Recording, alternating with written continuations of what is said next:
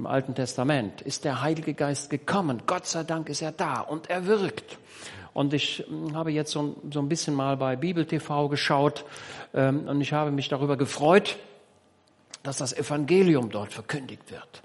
Ähm, und ich befürchte fast, dass diese Zeit irgendwann auch sich wieder zu Ende neigen könnte. Eins ist sicher, ich warte auf die Entrückung. Ja, ich warte darauf, dass Jesus in die Wolken kommt, der Erzengel seine Stimme erschallen lässt, die Posaune Gottes ertönt und ich und jeder gläubige Mensch, der in Christus ewiges Leben empfangen hat, in den Himmel geht. Und da müssen wir nicht mehr warten auf irgendwelche Ereignisse, indem wir sagen, ja, müssen, das muss noch passieren und das und das und das muss noch passieren. Das kann morgen geschehen, das kann heute geschehen. Und mit dem Weggang der Gemeinde Jesu von diesem Globus ist ein Gutteil des Salzes weg. Und der Heilige Geist ist immer noch da. Es ist nicht so, dass der Heilige Geist verschwinden würde. Denn auch wenn die Gläubigen in den Himmel entrückt sind, werden sich Menschen bekehren. Und ich habe mir oft überlegt, dass Leute aufstehen werden und sagen, Mensch, der ist weg und der ist weg und der ist weg. Also ihr müsst euch das vorstellen, was dort geschieht. Auf diesem ganzen Globus sind Menschen auf einmal weg und man wird fragen, wo sind die denn hin? Wer sind das denn? Und dann wird man sagen, ja, das sind doch die Leute, die da zur Kirche gegangen sind. Die, das sind doch die da, die der komischen. Das sind doch die da, die tatsächlich manchmal komisch sind. Ja? Ähm, und, und wenn ihr sagt, ich bin komisch oder in, in Teilbereichen komisch, dann werdet ihr vielleicht auch recht haben. Aber da will ich mich bemühen. Ich will mich bemühen, ein ordentlicher Mensch zu sein, ein angenehmer Mensch zu sein. Paulus sagt, eure Lindigkeit lasset kund werden allen Menschen, ja, eure Freundlichkeit, eure Barmherzigkeit. Es geht darum, das Wesen Gottes zu transportieren, dass wenn jemand dich sieht, er sagt, ja, so stelle ich mir den Heiland vor.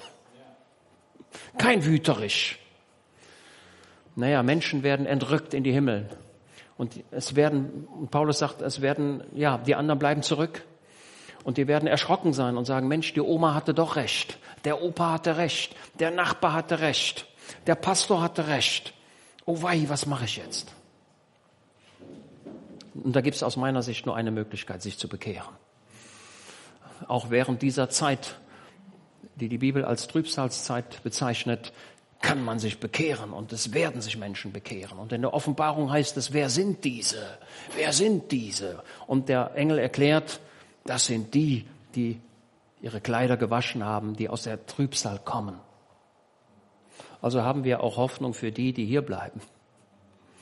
Aber ich wünsche mir in erster Linie, entrückt zu werden.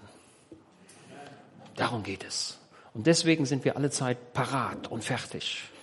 Und äh, wenn euch jetzt in diesem Augenblick, wo ihr hier sitzt und zuhört, etwas durch den Kopf geht, indem man sagt, Mensch, ich muss das noch regeln und das muss ich noch regeln und da muss ich noch 10 Euro zurückgeben, ähm, dann mach das.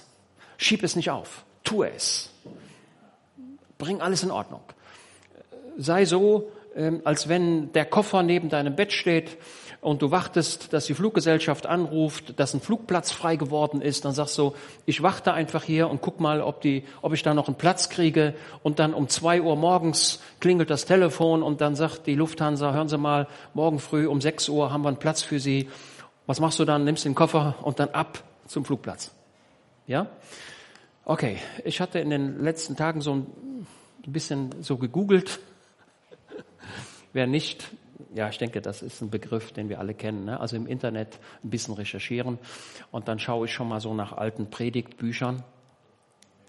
Denn die alten, die, die Altvorderen, die waren auch gut. Ja? Vor 100 Jahren äh, gab es kein Internet ähm, und so was wir heute so als Andachtsbücher bezeichnen, Andachten für jeden Tag. Da haben wir dann 365 Seiten, eine Andacht für jeden Tag.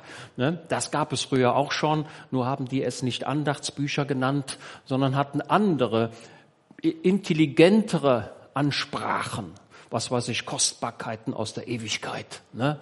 oder Winke aus dem Himmel, oder Palmzweige, Ermutigungen für dich und mich. Ja, wir merken, dass unsere Sprache etwas verflacht. Und ich bin ein Fan davon, sich elegant auszudrücken. Und die Alten haben das beherrscht. Ja, also wollen wir uns bemühen. Ein Ratschlag an jeden. Seht zu, dass ihr in euren Formulierungen elegant seid. Ja, ich finde auch, dass die Bibel voller eleganter, ähm, voller eleganter Formulierungen ist, wo ich mir sage, Mann, oh Mann, wie schlecht bist du. Und dann fiel mir ein Predigtbuch auf, ähm, goldene Äpfel auf silbernen Schalen. Da denke ich ja, was ist das denn? Habt ihr das schon mal gehört? Goldene Äpfel auf silbernen Schalen. Und ich denke, okay, kaufe ich mir.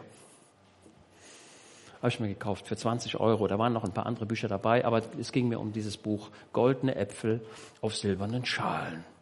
Und da ihr ja alle gläubig seid, oder viele oder und die meisten schon viele Jahre, frage ich euch mal so herausfordernd, wo kommt das denn im Alten Testament vor? Goldene Äpfel auf silbernen Schalen. Denn das ist ein Zitat aus dem Alten Testament.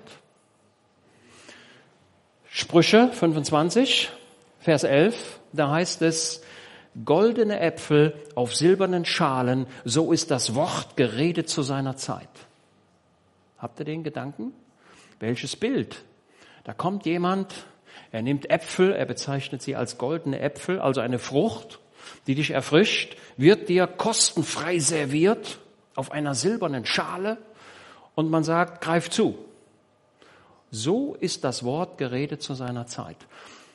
Das ist die Aufgabe der Predigt, dir heute Morgen kostenfrei, du brauchst heute nichts zu bezahlen, du brauchst nie was zu bezahlen, kostenfrei eine Frucht zu servieren und in dein Leben hineinzusprechen. Wieder behalten wir den Gedanken. Wie goldene Äpfel auf silbernen Schalen, so ist das Wort Gottes geredet zu seiner Zeit in das Leben hinein. In einer Predigt geht es nicht darum, dein Wissen zu vermehren, sondern in einer Predigt geht es darum, zu deinem Herzen zu reden und dich parat zu machen für die Ewigkeit. Ja, und deswegen bin ich ein Feind ähm, irgendwelcher äh, Stellungnahmen zu politischen Ereignissen oder dies oder jenes, sondern die Zeit, die wir haben, verwenden wir dazu, uns mit dem Wort Gottes zu befassen. Ja, und das wollen wir tun. Und in diesem Buch las ich eine kleine Geschichte, ein goldener Apfel auf silbernen Schalen. Da war eine Familie, also ich habe die ersten Geschichten gelesen, da sind noch ein paar Seiten davor, dahinter. Und der, der Pastor berichtet von einer Situation, äh, da war eine Familie, äh, Mann und Frau, ein Kind. Sie hatten nur ein Kind, einen Jungen. Und der, der Vater ähm, war ein arger Wüterisch. Ähm, der war also ja sehr oft emotional geladen. Und aufgrund dieser Ladung, die er im Herzen hatte, wurde er dann ungerecht und hat den Jungen oft geprügelt. Unverhältnismäßig geprügelt. Ja? Im, Übrigen, ähm, jeder Mensch, der emotional aufgeladen ist, ist nicht mehr empfänglich für ein Argument. Ja, ihr könnt jede Diskussion sofort beenden, wenn ihr merkt, dass der andere emotional aufgeladen ist. Ja, beendet das Gespräch und sagt, wir sprechen morgen weiter, wenn wir eine neue Chance haben. Ja, Emotionalität lässt dich versperrt dein Ohr für gute Argumente. Ja? Naja, der Vater war ein wüterisch äh, und hat den Jungen oft geschlagen. Die Mutter war ganz anders. Der Junge hat nicht alles richtig gemacht und wenn er einen Fehler gemacht hat oder wenn er ungehorsam war, hat die Mutter natürlich gesagt, ey Junge und so weiter, mach das doch so und so und so weiter und das geht doch so nicht und dann hat die Mutter oft geweint und der Junge fing dann auch an zu weinen und sagt, ja, ich will es nicht mehr machen, will mich bessern und so weiter und so weiter. Und wenn der Vater kam, hat er ihn wieder geprügelt und dann hat der Junge alle Prügel ausgehalten ausgehalten. Und irgendwann kam der Vater mal wieder nachts nach Hause oder am Abend und so weiter, hörte dies und jenes, hatte den Jungen wieder geholt und hat ihn ordentlich durchgeprügelt. Und, äh, und dann sagte der Junge zu seinem Vater, ja, du kannst mich ruhig totschlagen. Dann gehe ich in den Himmel. Dann werde ich dich ja nicht mehr sehen. Oh, sagte der Vater. Und das, dringt dem, und das drang dem Vater durchs Herz, indem er sagt, Mensch, der Junge, der hat ja eigentlich recht. Ich bin doch der Ungerechte. Und der geht in den Himmel und ich soll in die Hölle? Ja, ja, so ist es. Es gibt nur zwei Schicksale, die dich erreichen können. Entweder die Ewigkeit beim himmlischen Vater, in den himmlischen Wohnungen, die Jesus bereitet hat und die schon fertig sind. Ich will, dass ihr dort seid, wo ich bin, Johannes Kapitel 14. Und wenn du da nicht bist, bist du woanders. Und das will ich dir gar nicht beschreiben. Also zumindest jetzt nicht. Aber das ist das, was wir als Hölle bezeichnen. Das ist die ewige Trennung von Gott. Und das, das ist für mich ganz schrecklich. Und ich weiß, dass es dieses Schicksal gibt. Es gibt nur ein Links oder ein Rechts. Ein beim himmlischen Vater sein und ein nicht beim himmlischen Vater sein. Der Lazarus, der Gott zu seiner Hilfe machte, der vor dem Tor des Reichen lag. Der hatte viele Wunden, sein Körper war kaputt und die Hunde kamen und leckten seine Wunden. Ne? Kennt ihr die Geschichte? Und der starb. Und wo wurde er hingetragen? Und das ist keine, das ist keine, das ist keine, keine Metapher, ein Bild, sondern das ist Realität. Da haben sich die in Abrahams Schoß, ne? So, darüber haben die Gelehrten, da streiten die schon seit 2000 Jahren drüber, äh, ob es jetzt ein Bild ist oder Realität. Ich neige sehr stark dazu, dass es die Realität. Es ist nicht nur ein Bild, es ist die Realität. Und dieser Lazarus wurde getragen in Abrahams Schoß. Mann, oh Mann. In Abrahams. Und nicht nur Abraham der war da, der Isaac war da und der Jakob war da und die anderen waren da. Und der Lazarus, der sagt, ach, wunderbar.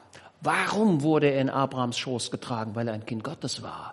Lazarus heißt, Gott mach, ich mache Gott zu meiner Hilfe. Das war sein Lebensmotto. In ärmsten Verhältnissen, in schrecklichen Verhältnissen, arm. Der hatte noch nicht mal eine Wellblechbude.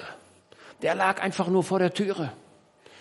Und Menschen haben ihn nicht getröstet. Die Hunde kamen. Stellt euch das mal vor. Das ist ein Bild, das nicht extremer sein könnte.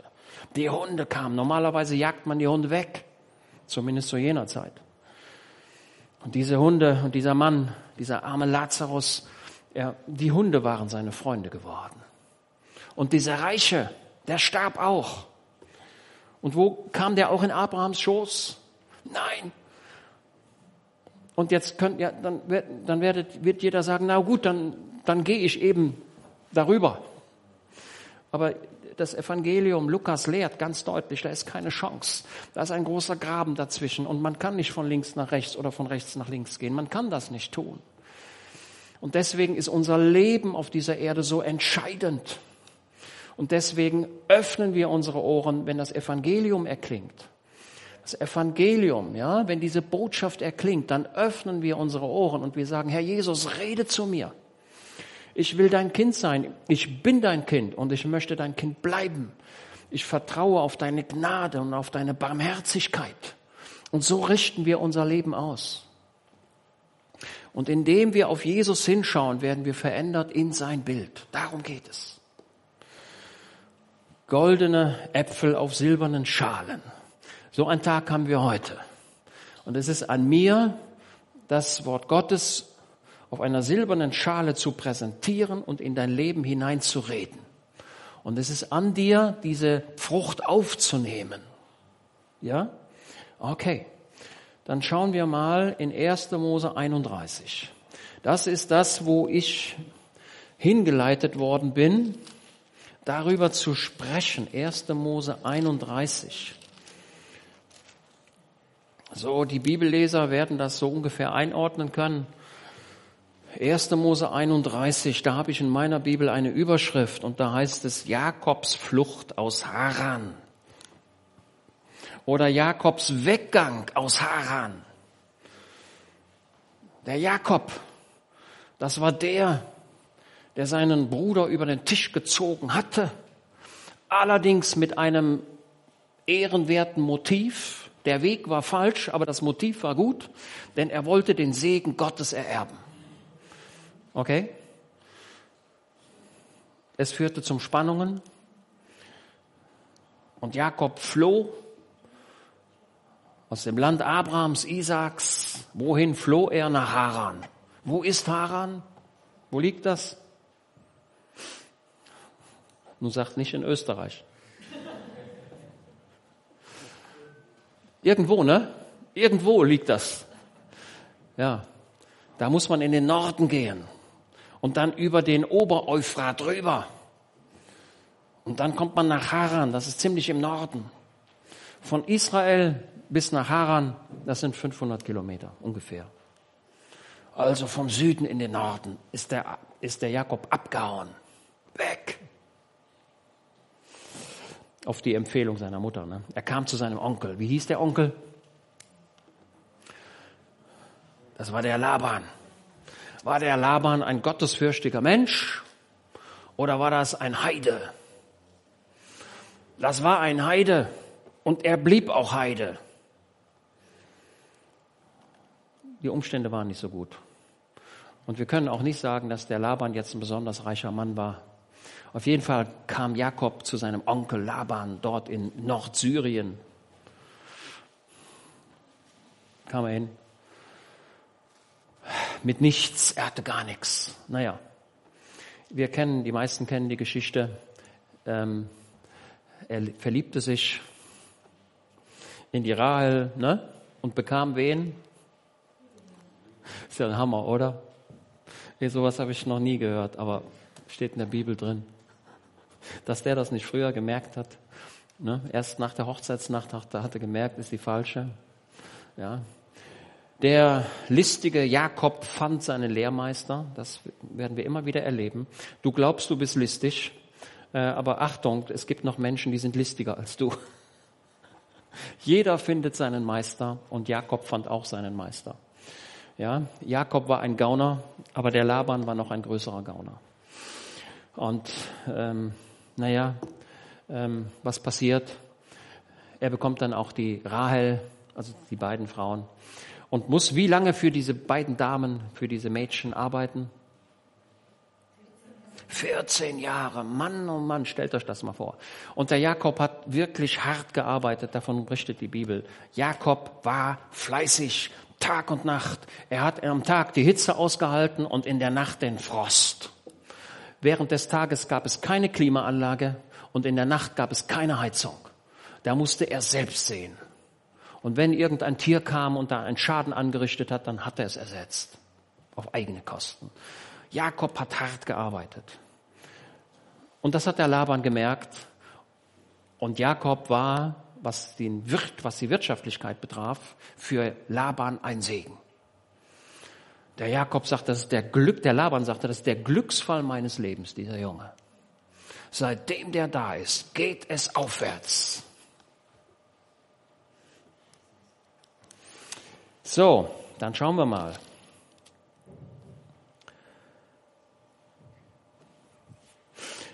Wir müssen zuvor noch 1. Mose 30, Vers 25 lesen. Das müssen wir mit, mit zum Verständnis haben.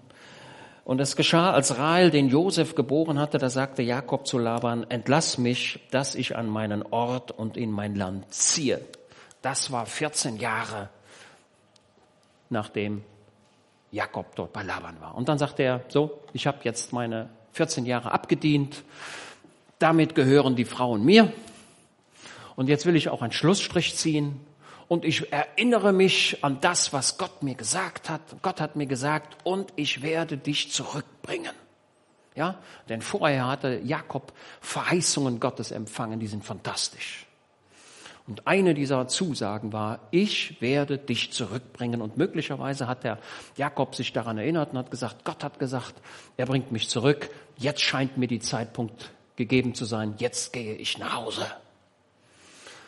So, wollte der Laban das? Gib mir meine Frauen und meine Kinder, die, für die ich dir gedient habe, damit ich wegziehe. Du selbst kennst ja meinen Dienst, mit dem ich dir gedient habe. Laban aber sagte zu ihm, wenn ich doch Gunst gefunden habe in deinen Augen, ich habe durch Wahrsagung erfahren, also hier sehen wir den Götzendiener Laban, ich habe durch Wahrsagung erfahren, ja, jeder gläubige Christ distanziert sich von solchen Dingen. Wir haben mit Wahrsagerei und Hellseherei überhaupt nichts zu tun. Nichts. Gar nichts. Das ist dämonisch veranlasst. Wir kommen zu Jesus. Sonst haben wir nichts. Und wenn wir sagen, wir kommen zu Jesus, dann kommen wir zu dem Mächtigsten, den es überhaupt gibt. Also wir haben ein, das Evangelium ist die beste Botschaft, die es überhaupt gibt. Es gibt nichts Besseres. Okay, ich habe durch Wahrsagung erfahren, dass der Herr mich um deinetwillen gesegnet hat. Und er sagte, bestimme mir deinen Lohn, so will ich dir geben und so weiter und so weiter. Und Laban möchte gern, dass der, dass der Jakob bleibt. Weil Laban sagt, wenn der Mann bleibt, dann geht's mir auch gut. Dann muss ich nicht arbeiten, weil der arbeitet für mich. So, alle die, die im Arbeitsleben stecken, das kommt sehr oft vor, dass der Chef deine Leistung als seine Leistung ausgibt. Das ist mir überhaupt nicht neu. Wenn du was schlecht machst, dann sagt der Chef, Sie sind schuld. Machst du was gut, sagt der Chef, das habe ich gemacht. Ja, der hat mir dabei geholfen, ja, aber okay. Also man im Arbeitsleben ist es sehr oft so, dass andere deine Leistung als ihre Leistung herausgeben, ausgeben, das wäre mir nichts Neues. Ja? Rechnet damit, lebt einfach damit, dass das so ist, müsst ihr einfach wissen. Und ihr müsst es auch ertragen. Da habe ich jetzt keine, keine Möglichkeit. Da muss man einfach durch. Und, der, ja, und dann machen sie, äh, und dann machen sie, könnt ihr selbst lesen, äh, dann machen sie eine interessante Sache. Und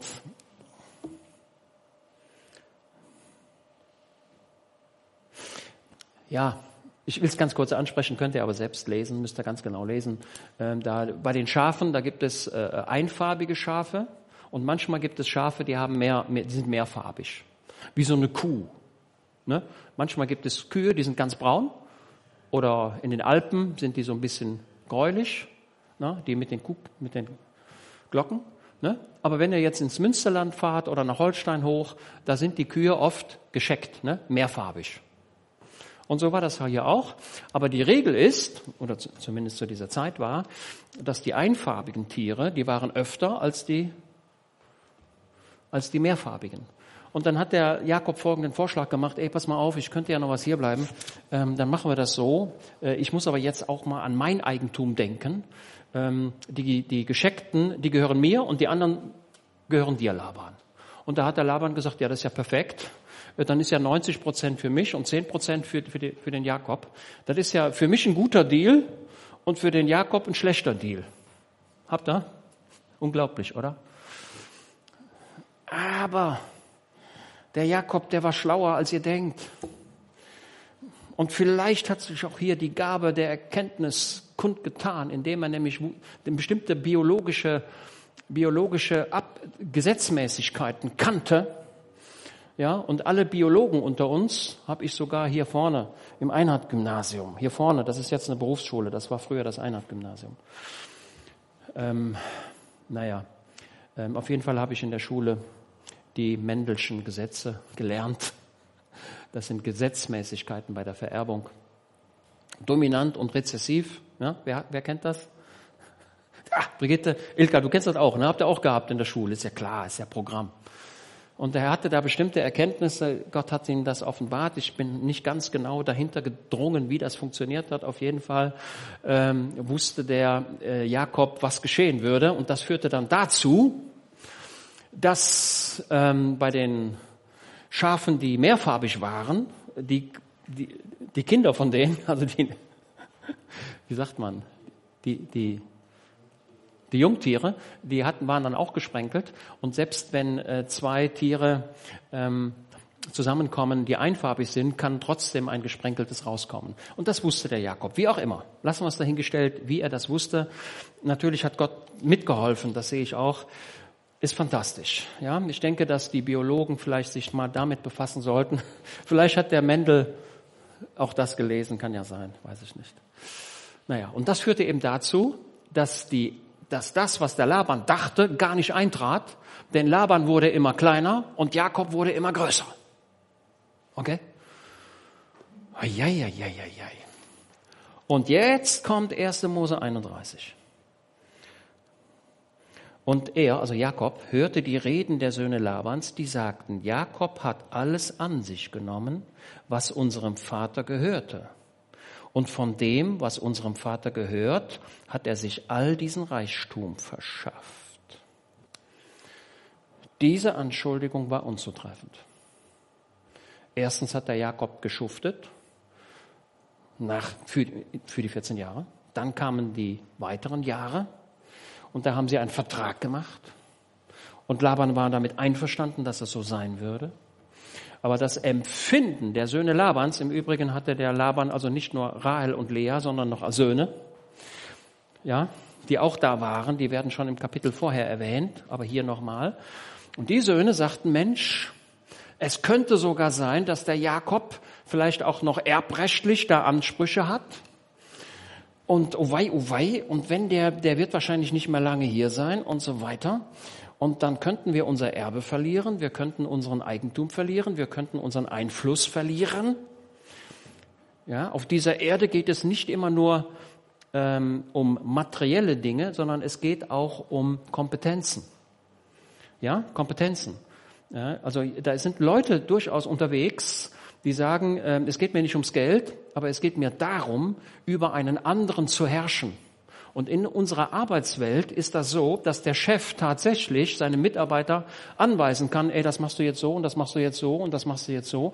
Und wenn der Mitarbeiter sagt, das will ich aber nicht, dann sagt der Chef, ja, dann auf Wiedersehen. Dann können Sie kündigen. Und wenn Sie nicht kündigen, dann kündige ich Sie.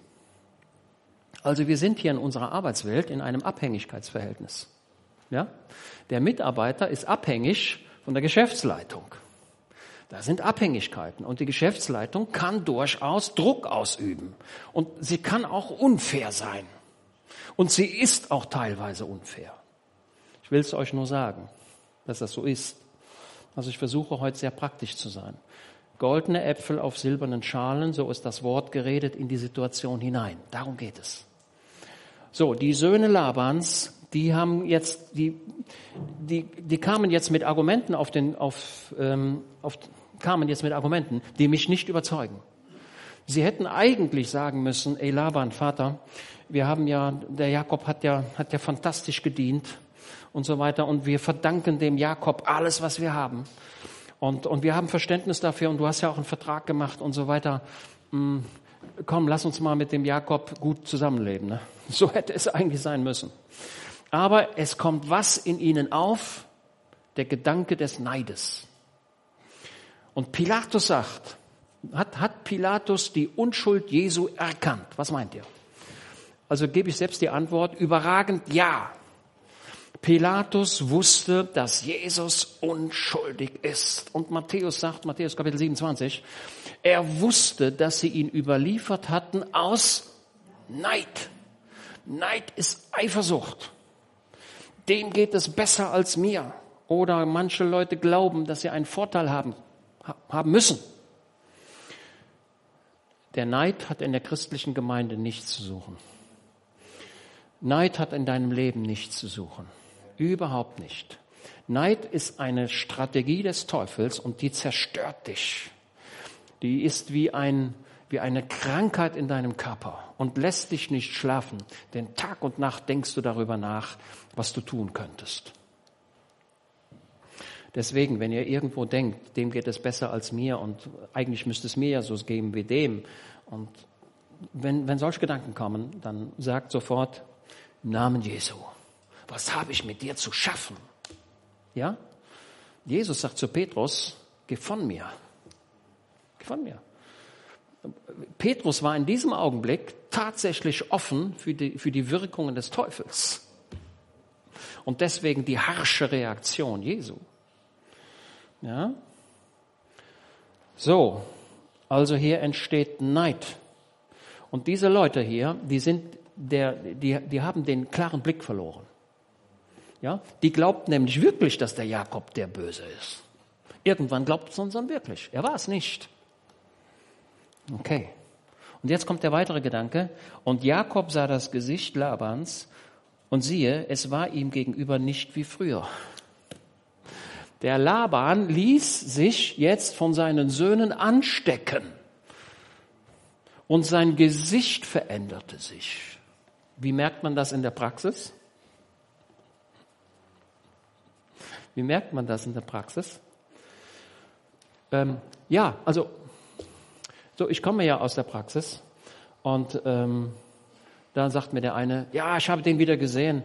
Ähm, der geht so vorbei, als wenn ich Luft wäre. Also wie oft habe ich das gehört? Ich habe den wieder gesehen, der kennt mich nicht. Ähm, und dann beschweren sich die Leute bei mir über den oder die. Und sagen, was ist das für, ein Blöder da? Ne? So, so, reden die. Äh, äh, äh, was ist das denn für einer? Das kann doch nicht sein. Was habe ich dem getan? Nix.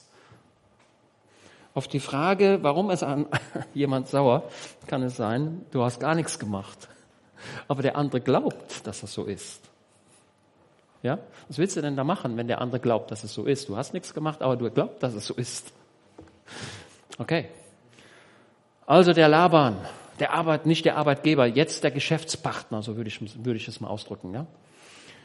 Der wird auch ablehnend. Nicht mehr so wie früher. Die Verhältnisse haben sich geändert. Das ist nicht etwas, was der Jakob wollte. Aber es ist etwas, was dem Jakob passiert. Und warum steht das in der Bibel? Da sind natürlich noch weitere Gedanken im Hintergrund. Aber die Bibel ist ja praktisch. Die Bibel ist dafür geschrieben, damit wir durchs Leben hindurchkommen. Was hat der Jakob jetzt gemacht? Ah. Und der Herr sprach zu Jakob, kehre zurück in das Land deiner Väter und zu deiner Verwandtschaft, ich werde mit dir sein. Gott wiederholt etwas, was er zuvor schon gesagt hatte. Kehre um, jetzt ist die Zeit gekommen, Jakob. Kehre nach Hause, geh nach Hause, bleib da nicht. Ähm, es gibt durchaus Situationen, wo wir dann durchaus sagen müssen, ich bleibe nicht hier. Ähm, Klammer auf, weil Gott was Besseres hat, Klammer zu. Ich möchte euch vielleicht heute auch dazu bringen, Gott zu vertrauen in eurem Leben. Auch wenn ihr die Lösung nicht seht. Ja? Gott ist barmherzig und er sieht diese Situation. Ähm, es ist nicht so, dass sie nicht unbekannt wäre. Er sieht eine persönliche Situation und er möchte dir zurufen, vertraue mir. Ja? Vertraue mir. Das müssen wir lernen. Wir müssen lernen, dem Heiland zu vertrauen. Zu sagen, Herr Jesus, alle Umstände sind gegen mich. Wie kann ich an dich glauben? Ich bete, dass es anders wird und es wird überhaupt nicht anders. Es bleibt so, wie es ist. Wo bist du? Ja? Viele Leute sagen, kann es einen Gott im Himmel geben, wenn er die Ungerechtigkeit, wenn er die Kriege zulässt, die Unfälle zulässt? Kann, kann es einen Gott im Himmel geben? Antwort, ja, Gott, es gibt einen Gott im Himmel, jawohl, den ich kenne. Und er lässt vieles zu aber es ist nicht so, dass es durchgehen lässt. Ja, ich freue, bin, ich freue mich sehr und deswegen freue ich mich auch über die Offenbarung. Ähm, äh, Jesus wird mit seinem Körper auf den Ölberg kommen und wird einen Schlussstrich ziehen. Die Ungerechtigkeit wird aufhören. Und dann beginnt das tausendjährige Reich. Daran glaube ich es, weil es in der Bibel drin steht. Und dann ist tausend Jahre Frieden. Und dann geht es weiter. Aber Gott zieht einen Schlussstrich. Und jetzt, hm, wie viele Menschen werden in der großen Trübsalzeit ihr Leben verlieren? Wer hat da eine Zahl? Wobei, jetzt mache ich wieder Angst, ich weiß. Wie viele Menschen wohnen denn auf dieser Erde? Wie viel? Sieben Milliarden, ja, ich, ich glaube, das geht schon Richtung acht. Acht Milliarden, sieben, ja, ja. Als ich Kind war, dann sprach man immer von drei Milliarden. So kann ich mich erinnern. Drei Milliarden, vier Milliarden. Ne? Jetzt bin ich alt. ähm, jetzt haben wir acht Milliarden. Und die Offenbarung, ab Offenbarung Kapitel 6, werden viele Menschen ihr Leben verlieren. Und da ist die Rede von einmal einem Drittel. Ein Viertel, Entschuldigung. Ein Viertel. Erstmal ein Viertel. Wie viel ist ein Viertel von acht Milliarden? Zwei Milliarden, bleiben sechs Milliarden übrig. Ne? Und von den sechs Milliarden nochmal ein Drittel weg, bleiben vier Milliarden. Also ich habe keine gute Botschaft für diesen Globus. Für diese Erde habe ich keine gute Botschaft. Das soll uns aber jetzt nicht mutlos machen, sondern das soll uns anspornen und sagen, Herr Jesus, ich danke dir, dass du ein gerechter Gott bist. Und ich danke dir, dass du mir die Zusage gegeben hast, mich vorher nach Hause zu holen. Okay? Daran halten wir fest. Ja, wir warten nicht auf den Antichrist, sondern wir warten auf die Entrückung. So. Ja, eine fantastische Botschaft. Und der Herr sprach zu Jakob, wie schön ist es, wenn Gott zu dir redet. Die Arten, wie er redet, können unterschiedlich sein. Das kann im Traum sein, das kann hörbar sein, das kann ein starkes Gefühl sein, wo du die Überzeugung hast, das hat Gott mir gesagt. Da müssen wir aber trotzdem vorsichtig sein. Oder es ist das Wort Gottes, das verkündigt wird, oder wie auch immer. Gott hat tausend Arten zu reden und er tut es auch. Ja? Gott ist ein barmherziger Heiland. Und ich staune über seine Barmherzigkeit, weil das Evangelium wird heute an vielen Orten hier auf diesem Globus verkündigt. Und Menschen werden eingeladen, komm zu Jesus. Bring dein Leben in Ordnung. Bekenne deine Sünde. Werde ein Kind Gottes. Erlange Heilsgewissheit. Sieh zu, dass dein Name eingetragen wird im Buche des Lebens. Ja? Denn wer wird in den Himmel kommen? Jeder, der im Buch des Lebens steht. Aber wer wird draußen sein? Die Zauberer, die Lügner, die Ungerechten, die Wüterische, so sag es mal, die werden draußen sein. Das ist ganz klar, ganz deutlich. Also ich finde die Bibel im, im Übrigen extrem deutlich. So, jetzt sagt der Jakob, Mensch, ich muss nach Hause. Es geht nicht mehr. Meine Brüder, ne, also die Halbbrüder, nee, wie sagt man, sind ja gar keine Halbbrüder, äh, da die Söhne von dem Laban, also wie nennt man das? Schwager? Die, Schwä die Schwager. Oder Schwäger? Die Schwager. Die Schwager. Die sind da ordentlich sauer und der Onkel auch. Also ihr müsst wissen, die Atmosphäre in dieser Familie, die war nicht mehr gut. Wie nennt man das? Ne? Ne? Der, der, Laban ruft zum Essen und dann, oh, muss ich zum Essen, will ich nicht und so weiter. Und ähm, ähm, ne? ihr merkt das, das ist unangenehm. Und dann sagt man eben wieder, die können das beste Besten, die können das beste Essen haben, aber ich will da nicht hin, weil die Atmosphäre passt nicht. Ja, ich glaube, dass jeder weiß, was ich meine. Ja, die mögen mich nicht. Okay? Abneigung. Nicht Sympathie, Antipathie. So, und jetzt ruft er seine Frauen. Da sandte Jakob hin und rief Rahel und Lea aufs Feld zu seinen Tieren und er sagte zu ihnen, ich sehe das Gesicht eures Vaters, dass es zu mir nicht mehr ist wie früher. Aber Gott, aber der Gott meines Vaters. So. Ich sehe hier im Jakob immer noch eine Distanz. Er hätte ja auch sagen können, und mein Gott. Wir sehen den Jakob noch in einem Lernprozess. Ja, das wird hier auch deutlich. Der Gott meines Vaters ist mit mir gewesen. Ihr selbst wisst, dass ich mit aller meiner Kraft eurem Vater gedient habe. Und euer Vater hat mich betrogen, hat meinen Lohn zehnmal verändert, also sehr oft. Aber Gott hat ihm nicht gestattet, mir Böses zu tun und so weiter und so weiter und so weiter und so weiter. Und jetzt fragt er seine beiden Frauen, geht ihr mit mir? Seid ihr einverstanden? Ne? Das, ist eine, das ist eine Sache jetzt äh, für, äh, für Verheiratete ähm, am besten ist, wenn man einen Konsens hat. Okay? Ein Konsens, also eine Übereinstimmung. Ich sehe auch hier die Wertschätzung, die Jakob hier seinen beiden Frauen entgegenbringt und sagt, hör mal, das ist das, was ich, das ist das, was Gott mir gesagt hat. Das ist das, was ich tun möchte. Das, davon seid ihr aber auch betroffen. Wie sieht's aus? Zieht ihr mit mir oder nicht? Ich will gar nicht, ich will es gar nicht weiterdenken, wenn die Frauen gesagt hätten, Mensch, wir wollen doch lieber hier bleiben was der Jakob denn dann gemacht hätte. Ähm, weiß ich nicht so genau. Ähm, aber Gott sei Dank, die beiden Frauen stimmen mit Jakob überein und sagen, Jakob, wir wollen auch nicht mehr hier bleiben. Wir haben unseren Vater als ungerechten Vater erlebt. Das ist das Zeugnis. Äh, wir gerade schauen. Und so weiter und so weiter. Ja, da antworteten Rahel, Vers 14, da antworteten Rahel und Lea, also im Übrigen, ähm, wir finden hier eine Harmonie zwischen Rahel und Lea, die vorher nicht da war. Rahel und Lea, die beiden Schwestern, waren gegeneinander. Und Rahel war durchaus neidisch auf Lea.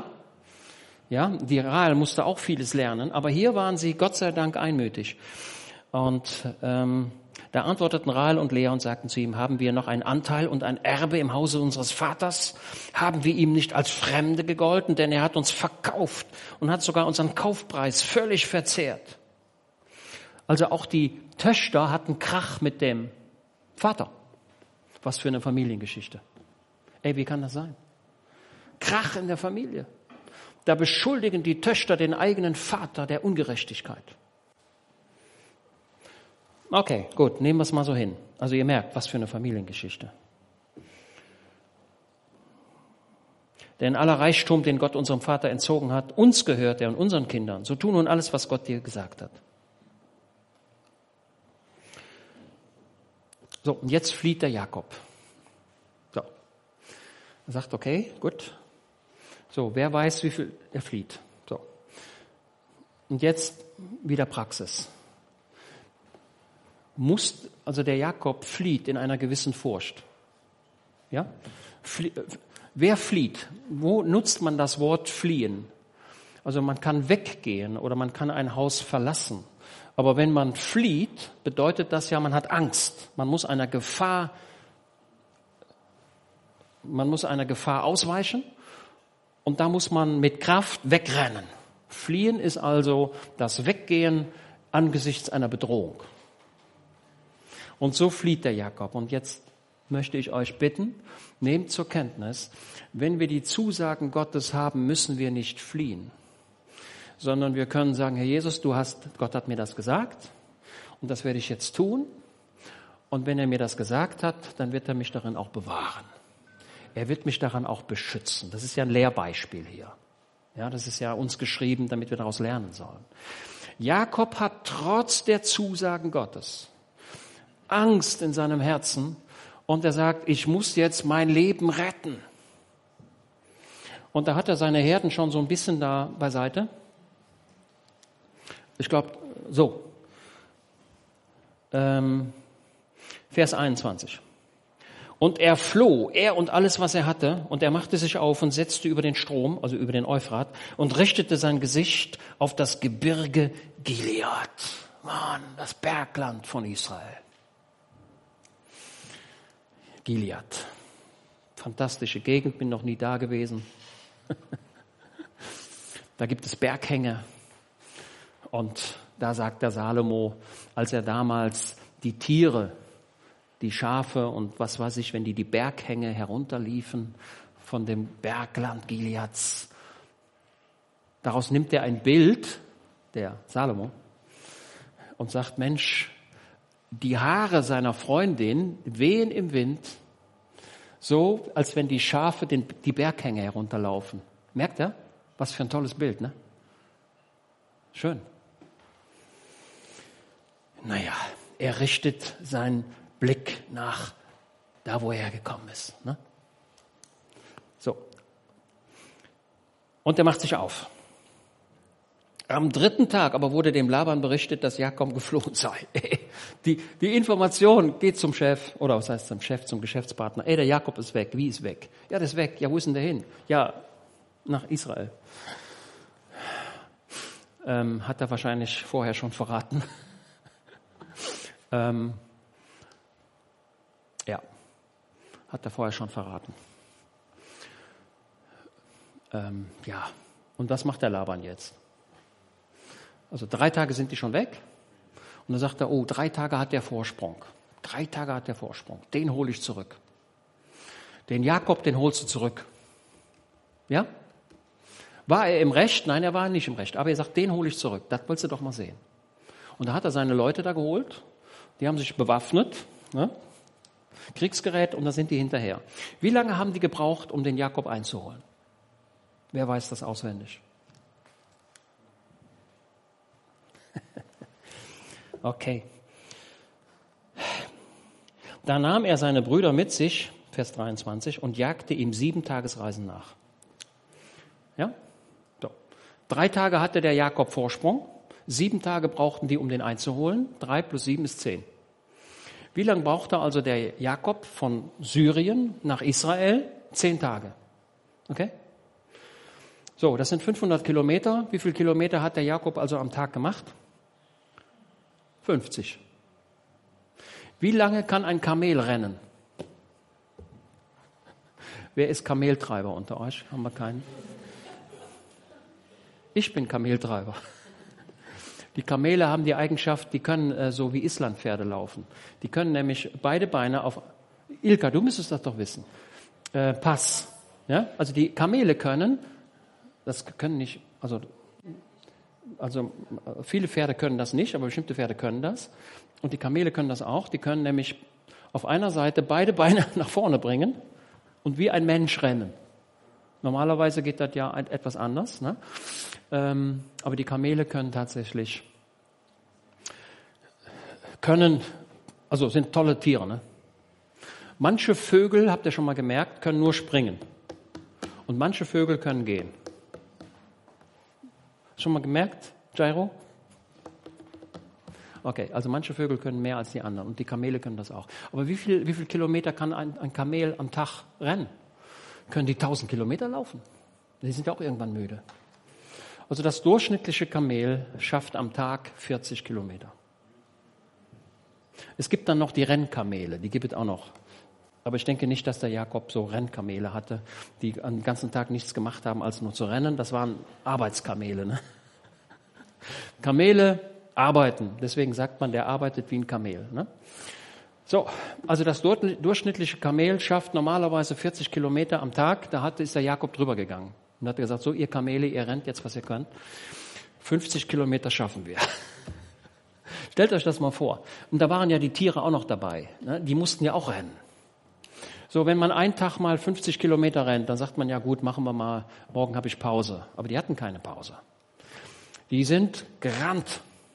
Zehn Tage lang sind die bis an, die, bis an das Maximale gegangen. Merkt ihr, was der Jakob für eine Angst hatte? Der sagte, ich muss jetzt weg und so schnell wie möglich unter Ausnutzung aller Möglichkeiten, die ich habe. Und dann sind die gerannt und gerannt und die Leute haben gesagt, ey Jakob, wir müssen mal eine Pause haben. Und er hatte gesagt, nix Pause. Und die Kamele, die haben gesagt, wir müssen mal saufen. Naja, da haben sie irgendwo was gefunden und dann haben die getrunken und dann sind die weiter. Kamele können im Übrigen sehr lange rennen, ohne zu essen. Naja, aber zehn Tage sind die gerannt. So. Aber das Problem war, also Jakob dachte, naja, das schafft er nicht. Das schafft er ja, der Laban nicht. Er hat es doch geschafft. Hat ihn ja eingeholt. Der hatte ja keine Tiere dabei. Der konnte noch ein bisschen schneller sein. Vielleicht hatte der auch Profi-Kamele. Vielleicht. Und jetzt kommen sie, jetzt sind sie da in Gilead, in Israel. Gilead, ne, auf dem Bergland Gilead. Da ist nicht mehr der Jordan, den kann man schon fast sehen. Okay? Ist nicht mehr weit bis auf die andere Seite. Und dann kommt der Laban. Der Jakob hat befürchtet, dass er kommen würde, deswegen ist er ja so schnell gerannt. Und jetzt kommt er tatsächlich. Und jetzt sagt Jakob, oh wei, oh wei, oh wei was soll ich denn machen? Ich, der, wird mich, der wird mich töten. Der wird mich umbringen. Ich weiß nicht, was er macht. Auf jeden Fall wird er hier wahrscheinlich die Herden mitnehmen und dann stehe ich da hier mit nix. Dann stehe ich vor dem, ey, wenn ich nach Hause komme, dann sagen die, ey Jakob, bist du wieder da? Was hast du denn verdient? Und dann wird der Jakob sagen, ja nix. Nix, alles weg. Peinlich, ne? jetzt kommt eine schwierige Situation. Und jetzt merkt, und jetzt kommt, das ist eigentlich der Hauptgedanke, den ich heute zum Ausdruck bringen wollte. Vers 24. Gott aber kam zu Laban, dem Aramäer, in einem Traum der Nacht und sprach zu ihm, hüte dich davor, dass du mit Jakob Gutes oder Böses redest. Habt ihr das? Das ist eigentlich der zentrale Vers. Gott greift ein und sagt, Elaban, ich sehe dich, hab dich gesehen und ich sehe, dass du Arges im, im, im Sinn hast. Und du willst irgendwie die Tiere zurückholen. Vielleicht willst du deine Töchter zurückholen oder, oder das Gold, was da ist. All das willst du zurückholen oder was immer du machst. Du willst den Jakob fertig machen, aber das passiert nicht. Boah! Und dann hat der, Jag, der Laban, der stand von seinem Bett auf und dann war der nass geschwitzt. Der, der sagt, Mensch, warum bin ich denn jetzt hier die sieben Tage gerannt wie ein Wilder? Und jetzt, mit Gott will ich es nicht anlegen. Denn wenn der Laban jetzt gesagt hat, was interessiert mich das, dann glaube ich, dass ein Blitz vom Himmel gekommen wäre und der Laban wäre gestorben. Aber Gott ist noch mal barmherzig mit dem Laban und sagt immer, du redest mit dem Jakob nur freundlich. Ich sage dir die Wache an. Und da freue ich mich, dass Gott reagiert und Gott handelt und es kommt nicht zum Ärgsten. Ja? Und der Laban ist sichtbar beeindruckt. Und er sagt, oh wei, oh wei, oh wei. Ich muss mich bekehren, nicht der Jakob. Ich bin der Gauner. Ich glaube, das ist ihm auch deutlich geworden. Und er hat auch gemerkt, dass hinter dem Leben des Jakob einer steht, der größer ist als er. Das heißt, der Heiland stand immer im Rücken des Jakob. Der stand immer da. Und jetzt wird er sichtbar. Und der Laban, dem der bekommt so einen Respekt und sagt, oh wei, oh wei, oh wei, oh wei. Und dann macht er einen Vertrag mit dem Jakob. Und der Laban bekommt Angst vor dem Jakob. Das Blatt dreht sich. Hat der Laban vorher Angst gemacht, ist er jetzt der, der Angst bekommt. Also will sagen, Gott dreht die Situation.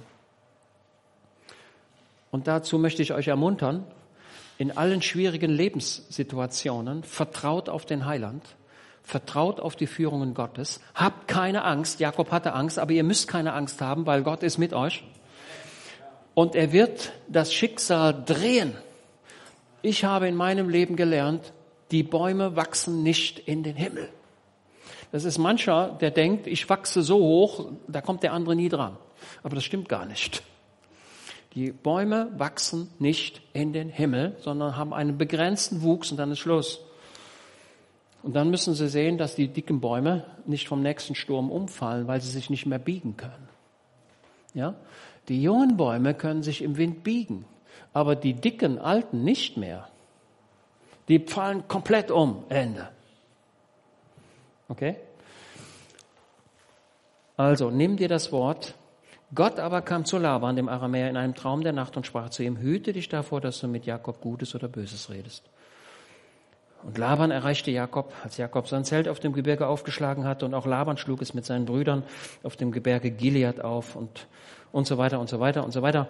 Ähm, dann kommt der Laban mit ganz blöden Argumenten mit unlauteren Argumenten. Und er sagt, Jakob, Mensch, wenn ich das doch gewusst hätte, dass du nach Hause willst, hätten wir doch ein großes Fest gemacht und so weiter. Und dann hätten wir eine Abschiedsparty gemacht und wir hätten dich in Ehren entlassen und so weiter. War das lauter?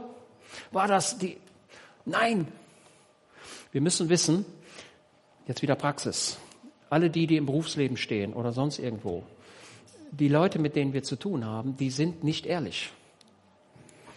Sie sind oft nicht ehrlich also ich muss es korrekt ausdrücken, oft nicht ehrlich. Es gibt auch fantastische Leute, die sind lauter und perfekt, damit können wir gut zusammenarbeiten, ob gläubig oder nicht, keine Frage. Aber es gibt auch eine ganze Menge Leute, die empfinden Neid und darüber sind sie unfair. Und der Laban war unfair, aber dem Laban ist eine Grenze gesetzt. Okay? Und das Endergebnis ist, also und dann noch eins. Auf der, als der wie viel haben wir? Okay, haben noch ein bisschen. Ähm, so, als der Jakob nun flieht mit seinen Frauen, nimmt eine Frau, nämlich die Rahel, was mit von zu Hause? Ein Hausgötzen. Ja? Die Rahel nimmt die Hausgötzen ihres Vaters mit. Wie groß waren die? Naja, so groß, dass man sich drauf setzen konnte. Die waren so groß, dass sie in eine Satteltasche passten. So. Und ich glaube, dass ich heute Morgen auch nochmal sagen muss, oder ich sage ein Beispiel. Ich fuhr gestern mit dem Fahrrad, so bei uns da in der Gegend rum, dann kam ich an einem Haus vorbei, äh, und hier in der Eifel, da sind eigentlich sehr viele schöne Häuser. Und da auf dem, beim Eingang, da ging es zwei, drei Stufen hoch und am Eingang, da saß ein Buddha. Wisst ihr, wie die Buddhas aussehen? Die kann man hier überall kaufen oder wenn du irgendwo unterwegs bist, so Buddha-Figuren. Das ist so ein dicker Mann, meistens mit, mit einem dicken Bauch, mit einem freien dicken Bauch, ne? der da rumsitzt. Ne? Da, aus meiner Sicht ist da überhaupt nichts Schönes dran. Aber Leute kaufen diesen Buddha. Ne? Ich war hier in der Haskampstraße unten, ist aber schon etwas länger her. Da war ein, ich glaube, ein, ja, so ein chinesisches Restaurant. Da ging man da rein und da war so eine kleine Nische und da stand so eine Figur. Ein Götze. Dieser Eigentümer dieses Restaurants glaubte wohl, dass sein Geschäft sehr gut laufen würde, wenn er diesen Hausgötzen dort haben würde. Und die Leute, die sich in Buddha dahin stellen, ich verkenne nicht, dass das meistens oder sehr oft Unkenntnis sein mag, aber das ist eine Götzenfigur. Ja? Damit hat der gläubige Mensch nichts zu tun. Nichts. Deswegen, da ich euch schützen möchte vor dämonischen Einflüssen, wo ihr möglicherweise sagt, das habe ich so gar nicht gewollt, verstehe ich. Aber wir haben also der gläubige Mensch hat nicht irgendwelche Figuren zu Hause oder sonst irgendwelche komischen Dinger da rumstehen. Deswegen guckt mal, was ihr in euren Schränken habt und wenn ihr da noch so komische Figuren habt, wo ihr gar nicht wisst, was ist das komische Figur, meistens sind die abscheulich. Die sehen überhaupt nicht schön aus. Schmeißt die weg. Weg damit. Damit haben wir nichts zu tun.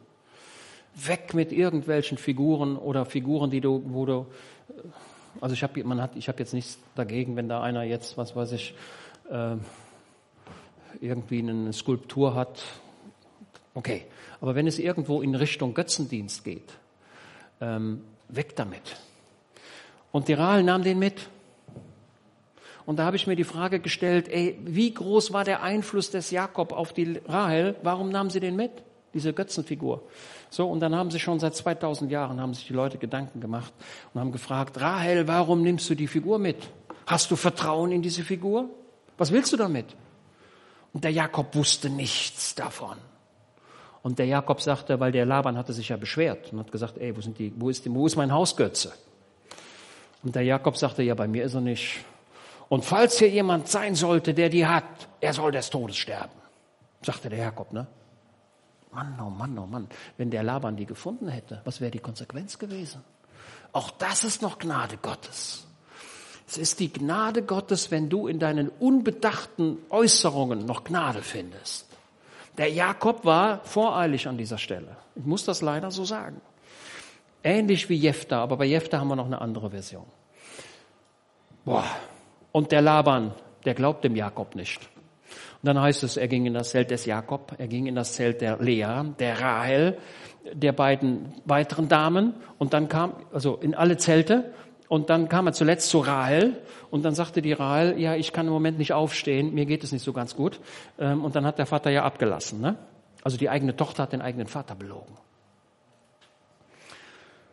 Es stellt sich die Frage, warum hat die Frau den Hausgötzen mitgenommen? Gibt es verschiedene Antworten. Mir scheint, eine Antwort zu sein. Die Rahel wollte, dass, sein, dass ihr Vater sich von diesem Götzendienst verabschiedet und dieser Hausgötze nicht mehr zur Verfügung steht. Das könnte ein Grund gewesen sein. Ich sage aber auch, dass das eine Antwort ist. Sie wollte ihren Vater vor diesem weiteren Götzendienst beschützen. Das wäre ein ehrenwertes Motiv, wenn wir dieser Antwort folgen. Ansonsten stelle ich mir die Frage, warum hat sie das Götzenbild nicht unterwegs weggeworfen? Ne? Beim Euphrat, da hätte sie sagen können, das ist eine gute Situation. Jetzt weg damit. Satteltasche auf. Hausgötze in den Euphrat. Nimmer wiedersehen. Hat sie nicht gemacht, denn die haben mitgenommen. Ne? Das spricht etwas gegen diese Auffassung. Wie auch immer. Ich glaube aber, dass die Bibel uns letztendlich auch deutlich macht, dass Gott damit nicht einverstanden war, was Rahel gemacht hatte. Denn Rahel verliert recht frühzeitig ihr Leben. Okay? Also kann der gläubige Mensch auch sein Leben verkürzen? Ja. Ja, ja. Der gläubige Mensch kann sein Leben, sein, sein, sein Dasein auf dieser Erde tatsächlich selbst verkürzen. Also Antwort oder also die Strategie. Glauben wir dem Wort Gottes? Vertrauen wir ihm? Ja, auch in den widerwärtigen Situationen des Lebens. Wir werden auf Unfairness stoßen, ähm, wo die eigenen Leute mit unfairen Argumenten dich bekämpfen, wo Menschen ihre, das bisherige Verhalten aufgeben und auf einmal ganz anders sind. Aber die Botschaft ist, Gott sieht das und Gott bewahrt dich und der böse Mensch kann nicht machen, was er will. Er bekommt seine Grenzen gesetzt von Gott. Rede bloß nichts Böses. Ja, und ich kann mir sehr gut vorstellen, wie der Laban aus dem Bett fiel in der Nacht. Und der war nass. Der war nass, der war fertig. Der, ne, der sagt, Mann, oh Mann. Okay? Okay. Das zweite Bild, das spreche ich aber nicht mehr an. Hatte ich mir vorgenommen. Brigitte sagt immer, ich muss zum Ende kommen. Ähm, ähm, das Parallelbild ist der Elia, der dem König Ahab entgegentritt. Der Ahab ist sauer auf den Elia und will den mit dem Kopf abhauen. Er hat die ganzen Ländereien durchsuchen lassen. Den Elia, den muss ich haben. Und dann kommt der Elia und die begegnen sich. Zwei Feinde begegnen sich. Und der König Ahab wird zum Knecht des Propheten Elia. Denn Elia gibt die Befehle. Ey, gehe hin, mach das und das. Das ist das Eingreifen Gottes. Und deswegen ist der Elia so mutig. Er sagt, was, was kann mir der Ahab schon tun? Ja? Psalm 118, Vers 6 oder so. Was können mir Menschen tun? Menschen können dir gar nichts tun. Gott ist auf deiner Seite. Ja? Ne? Das ist ja Immanuel. Ne? Immanuel heißt ja, er hat sich auf meine Seite gestellt. Jesus steht hinter dir, auch wenn der andere es noch nicht sieht. Ja? Das heißt, wir haben einen mächtigen, eine mächtige Hilfe im Hintergrund. Und darauf stützen wir uns. Ja? Und deswegen müssen wir keine Angst haben. Ja?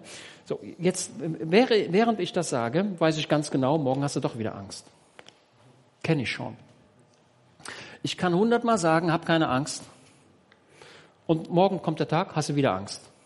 Ja, morgen kommt der Einbrecher. Ja, vielleicht für, für, heute hast du Mut, dass du sagst, okay, Gott bewahrt mich. Und dann kommt morgen und sagt, hast, liest du wieder die Zeitung und sagst, oh wei, da ist eingebrochen worden und da und da und da. Heute kommt der Einbrecher. Nein, du sagst, ich danke dir, Heiland, dass du mich bisher bewahrt hast. Und du wirst es auch weiter tun. Und selbst wenn er kommt, ist es auch nicht schlimm. Okay? Okay? Wir vertrauen dem Heiland. Das ist doch das, was wir lernen müssen. Okay. Stehen wir auf und beten.